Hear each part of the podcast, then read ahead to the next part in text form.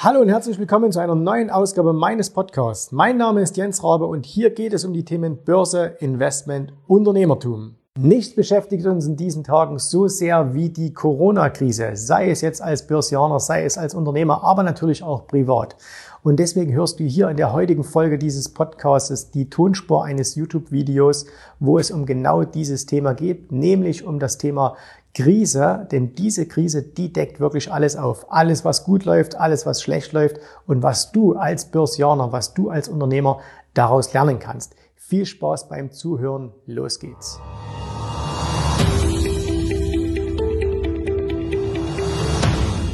Ich habe ja in einem der letzten Videos versprochen, dass ich ein Video dazu machen möchte, meine Gedanken zum Thema die Krise deckt alles auf und es geht jetzt nicht nur darum, dass ich euch da meine Meinung dazu sage oder dass ich da meine Empfindungen dazu sage, sondern ähm, wie können wir das auch als Aktionäre, wie können wir das als Börsianer, als Händler, als Unternehmer, als Investoren, wie können wir das nutzen? Und ich habe mir extra hier ein paar Sachen aufgeschrieben, damit ich auch nichts vergesse, weil es schon ein wichtiges Thema ist.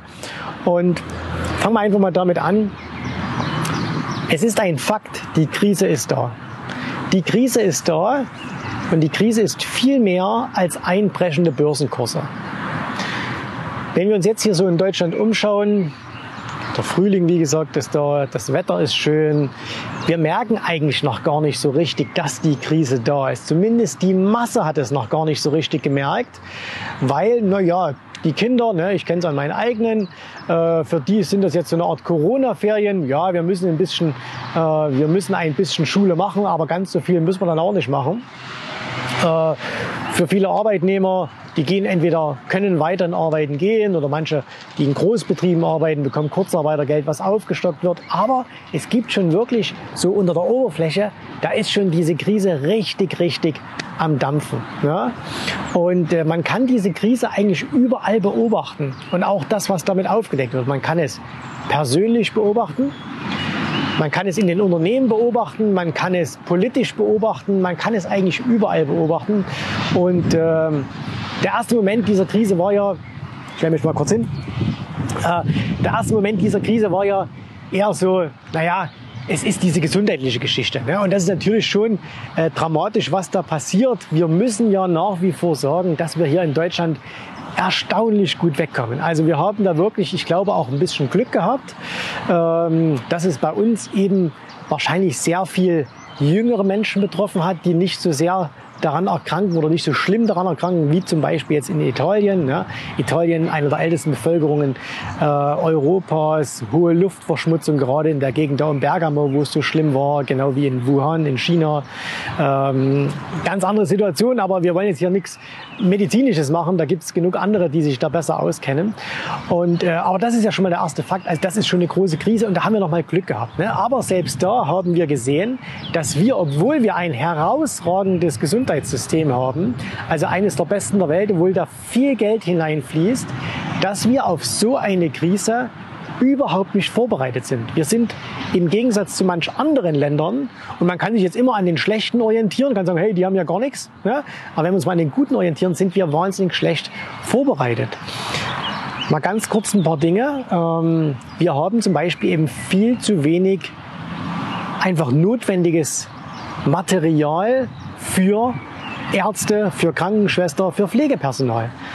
Und ich meine, jetzt ist ja eine so, eine so eine Gesichtsmaske, so ein Schutzanzug, das ist ja jetzt keine Hochtechnologie. Das ist ja auch nichts, was Milliarden kostet. Ne? Und wir alle, und ich sage jetzt auch wir, ich will auf gar niemand die Schuld schieben, haben es aber nicht für nötig gehalten, uns darauf vorzubereiten. Also, wenn wir einfach mal sehen, andere Länder, die haben da riesige Lager angelegt über Jahre. Bei uns wird das nicht gemacht. Es gibt äh, eben nicht genügend Vorsorgedinge. Warum gibt es die aber auch nicht? Auch das ist so ein bisschen, weil wir natürlich da auch sehr opportunistisch sind. Hätte in den letzten Jahren ein Gesundheitsminister gesagt, hey, wir müssen uns auf so eine Krise vorbereiten. Wir müssen mal Medikamente holen, wir müssen Beatmungsgeräte machen, wir müssen Schutzmasken machen und so weiter und so fort. Was wäre da passiert? Naja, alle paar Jahre hätte er das wegschmeißen müssen, weil es dann halt nicht mehr geht. Ne? Und dann wir gesagt, ja, Riesenverschwendung und wie könnt ihr das nur machen? Das heißt, wir sind leichtsinnig damit umgegangen. Wir haben gesagt, uns kann ja nichts passieren. Wir sind hier so äh, der, der Mittelpunkt der Welt. Ne? An uns geht das alles spurlos vorbei. ist aber nicht so, geht eben nicht spurlos an uns vorbei. Das heißt, das hat schon mal aufgedeckt. Ne? Okay, können wir beim nächsten Mal besser machen. Ähm, ganz kurz vielleicht, weil wir da schon ein bisschen das Thema haben politisch. Ne? Ich will da eigentlich gar nicht so viel sagen. Es ist bloß, ich glaube, das sollte jeder gemerkt haben. Und ich will mal zwei Zitate bringen. Und diese zwei Zitate sind von sehr, sehr bekannten und bedeutenden Politikern in diesem Land. Der eine in der jetzigen Regierung, der andere schickt sich an als vermeintlicher neuer Bundeskanzler. Ja, also Sie sehen ihn schon manche. Dieser neue vermeintliche Bundeskanzler hat gesagt, naja, wenn halt die Unternehmen, die Gastronomen und so weiter jetzt zumachen müssen, dann könnten sie doch in der Zeit mal ihre Heizung auf ökologisch umbauen.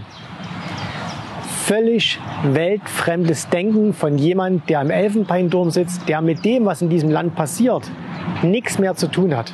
Nichts mehr zu tun. Und solche Leute, wer die weiterhin wählt, ich kann es nicht verstehen, aber wir sind ja ein freies Land. Ja, also das war der eine. Und wenn dann der andere kommt und sagt, diese Krise wird keinen einzigen Arbeitsplatz kosten, das ist genauso eine dumme Aussage, weil die Arbeitsplätze, die verloren gehen, sind jetzt schon da. Wir haben jetzt schon eine halbe Million Menschen, die in Kurzarbeit sind. Und wie gesagt, wer in einem Großbetrieb ist, Volkswagen, Daimler, Bosch und so weiter, der hat vielleicht das Glück, dass ihm sein Arbeitgeber das Ganze auf 100 Prozent aufstockt. Das heißt, er ist ja jetzt zu Hause, kann nicht arbeiten gehen, hat aber auch noch keinen materiellen Verlust. Aber viele andere Menschen, die eben im Mittelstand arbeiten, die in Kleinbetrieben arbeiten, ne, beim Friseur, äh, im Restaurant, irgendwo in, in einem Schuhgeschäft, wo auch immer. So, die bekommen eben zurzeit nur zwischen 60 und 70 Prozent ihres vorherigen Lohnes. Und das ist schon krass, weil überleg mal, wenn du, und vielleicht bist du ja jetzt in dieser Situation, plötzlich von einem Monat auf den anderen 30, 40 Prozent weniger hättest, Deine Lebenshaltungskosten sind aber nicht um 30, 40 Prozent gesunken, außer jetzt mal, dass du nicht ins Restaurant gehen kannst, dass du nicht reisen kannst, nicht ins Kino kannst. Aber das ist schon eine krasse Nummer, was da passiert. Und machen wir uns nichts vor, viele dieser kleinen Betriebe werden das nicht überleben. Die werden an dieser Pandemie, an dem, was jetzt hier gerade ist, werden die pleite gehen. Und da kann der Staat noch so viel Geld zur Verfügung stellen, die werden das nicht schaffen. Ähm, ich habe auch keine Lösung, wie man das hätte besser machen können. Ne? Also ich will da jetzt auch gar nicht so viel darüber meckern, aber man sieht, diese Aussage, das wird keine Arbeitsplätze kosten, das ist schön Färberei, das ist schön Gerede, hat aber nichts mit der Realität zu tun. So, also ich glaube, politisch hat das schon ganz, ganz viel aufgedeckt, wer auch in diesem Land ähm, vernünftig etwas zu sagen hat oder wer sich nur in den schönen Wetterzeiten zeigt, tut so, als ob er was könnte, dann aber in der Realität überhaupt nichts kann. Kommen wir mal auf das Thema Schulen.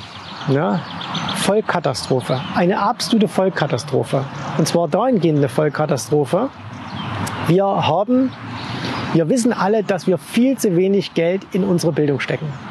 Und seit Jahr und Tag predigt jede neue Regierung, jeder, der irgendwas sagt, wir müssen in Bildung investieren, wir müssen in Bildung investieren. Und jetzt ist es so, dass die Kinder nicht einmal Online-Unterricht machen können. Heutzutage kann man mit einfachsten Mitteln Online-Klassen machen. Zoom, über Microsoft, über Skype, was weiß ich, gibt so viele Möglichkeiten, die noch nicht mal was kosten ne, oder nur ganz, ganz wenig kosten. Wer nutzt es so gut wie niemand?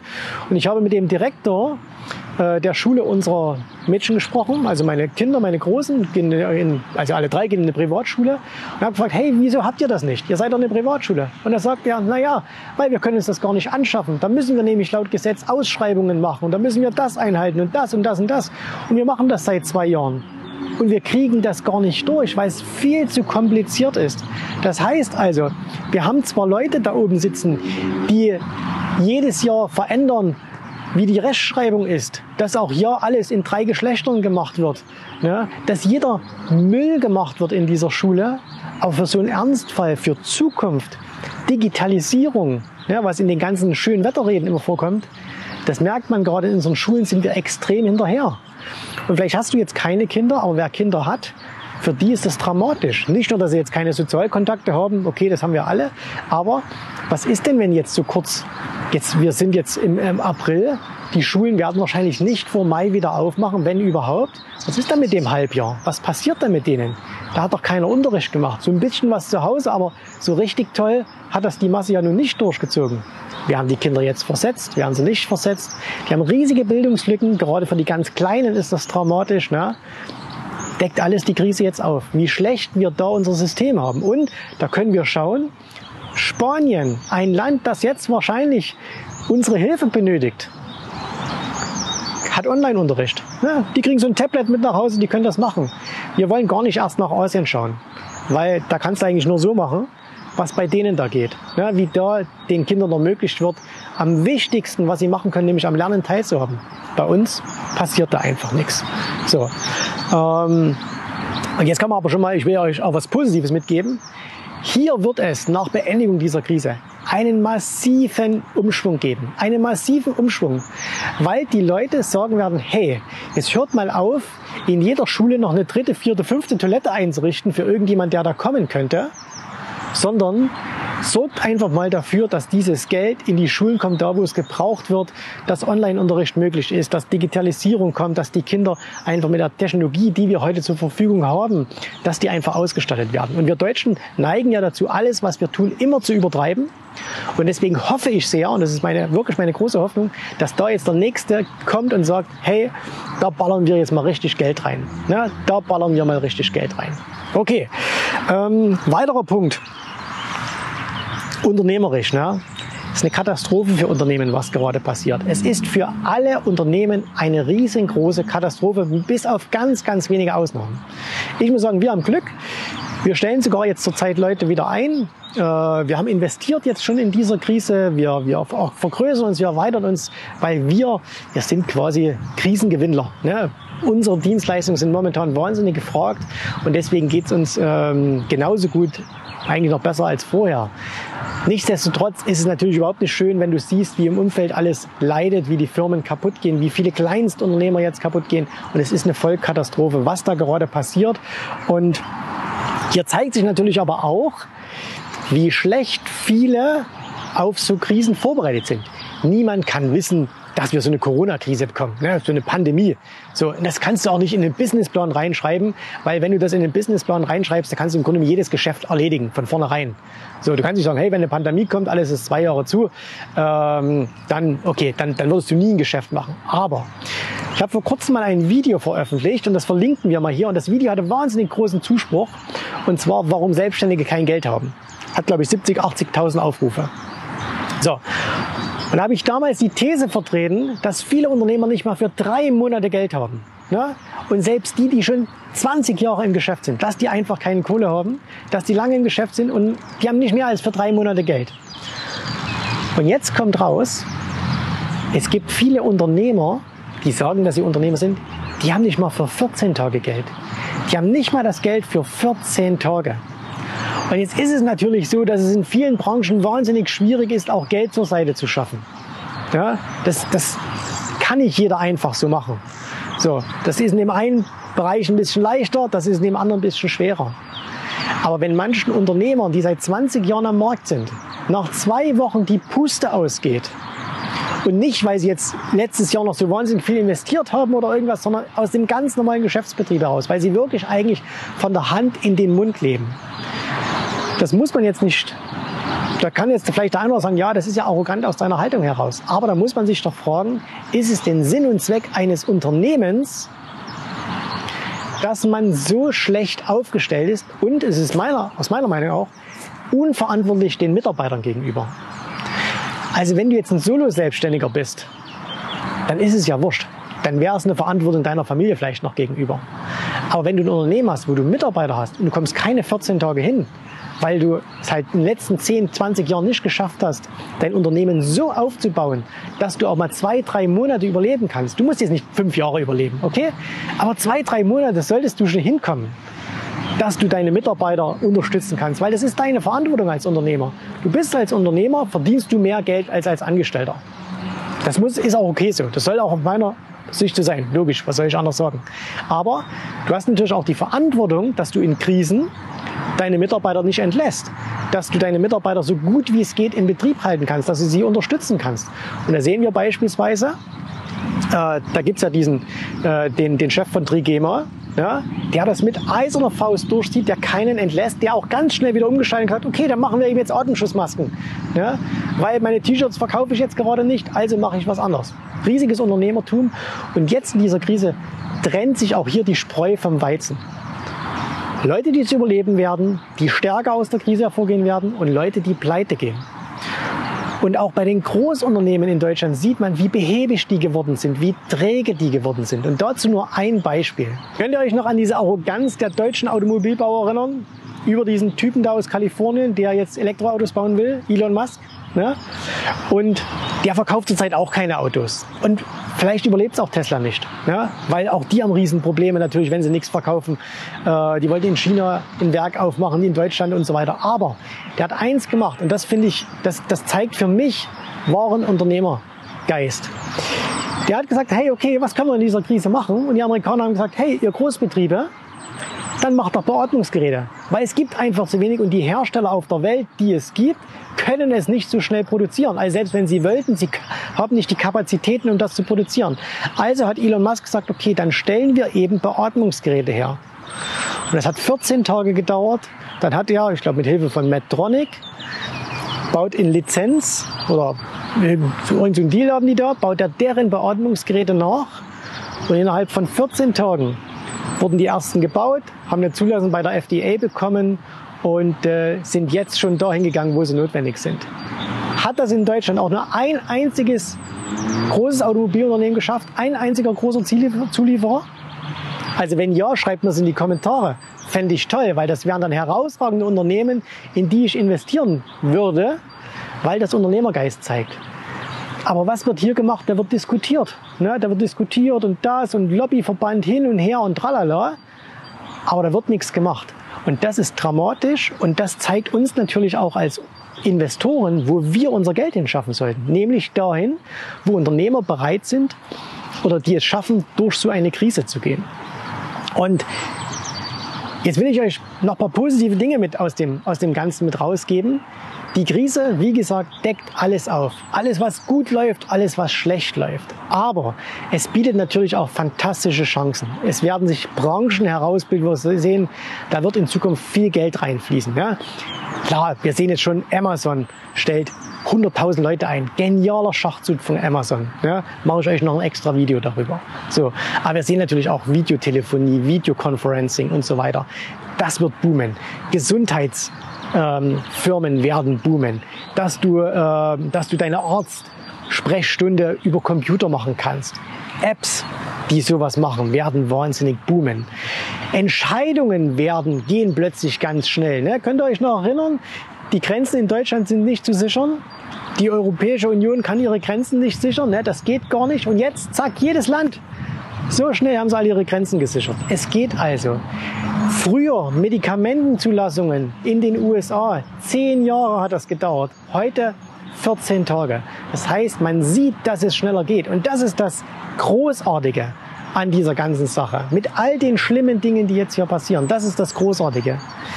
Ich glaube, dass die Menschen sich nicht mehr darauf einlassen, dass wenn das mal vorbei ist, dass man wieder sagt, so, jetzt dauert eben eine Zulassung wieder zehn Jahre. Oder jetzt gehen wieder Dinge plötzlich einfach nicht, wenn sie doch jetzt auf einmal gingen. Ne? Und das heißt, das wird wahnsinnig viel Veränderung mit sich bringen. Und ich habe es gestern in einem Report gelesen und das ist ein treffender Vergleich, die wir schon ein bisschen länger hier dabei sind. Die können sich alle noch erinnern an 9-11. Und wir haben damals gesagt, es gab ein Leben vor 9-11 und danach. Danach hat sich zum Beispiel, wer mal vor 9-11, also vor 2001, im Flieger saß und danach, der weiß, was ich meine. Wer vorher mal auf einem Flughafen war, danach, der weiß, was ich meine. Und genauso wird jetzt hier diese Corona-Pandemie, diese Corona-Krise extrem viel Veränderung bringen und ich glaube auch extrem viel positive Veränderung bringen für uns, nicht in allen Bereichen, aber in vielen Bereichen. Und äh, das wird mega spannend sein, auch als Investoren. Und da gibt es in den nächsten Jahren wahnsinnig gute Gelegenheiten, die wir da nutzen können, die wir jetzt vielleicht noch gar nicht so auf dem Schirm haben, aber wo wir jetzt hinschauen müssen. So.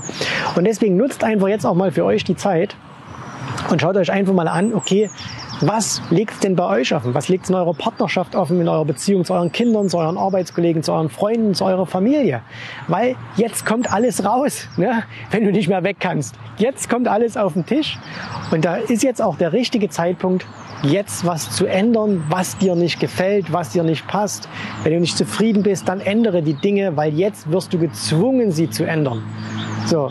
Und es gibt keinen besseren Moment. Und wenn du immer noch gesucht hast, ja, wie soll ich das erklären, wie soll ich das machen, ne? dann hast du jetzt auch eine geile Ausrede oder beziehungsweise ein geiles Argument, du sagst, hey, ich bin durch die Corona-Krise gezwungen, das so zu tun. Wenn du also bislang immer durchstarten wolltest, und dich dein Umfeld zurückgehalten hat, gesagt, ah, musst du das machen, musst du so wie man sagst du, du kannst jetzt sagen, ja, das muss ich machen, weil die Corona-Krise zwingt mich dazu, jetzt erfolgreich zu werden. Die zwingt mich dazu, jetzt mal durchzustarten. Und ich kann jetzt nicht mehr darauf führen, dass ihr mich zurückhalten wollt, weil ich will nicht so enden wie viele, die jetzt vielleicht in dieser, Ble in dieser Krise pleite gegangen sind. In diesem Sinne, nehmt das Beste mit aus dieser Zeit. Ich werde uns noch eine ganze Weile begleiten. Ich begleite euch. Und gemeinsam kommen wir gestärkt aus dieser ganzen Sache hervor. Bleibt gesund, geht raus, soweit ihr das dürft, genießt die Natur. Und wir sehen uns wieder beim nächsten Video. Bis dahin alles Gute. Tschüss, Servus, macht's gut. Bye, bye. Vielen Dank, dass du heute dabei warst. Ich hoffe, dir hat gefallen, was du hier gehört hast. Aber das war nur die Vorspeise. Das eigentliche Menü, das kommt noch. Und wenn du darauf Lust hast, dann besuche jetzt ganz einfach jensrabe.de-termin und vereinbare dort noch heute einen Termin.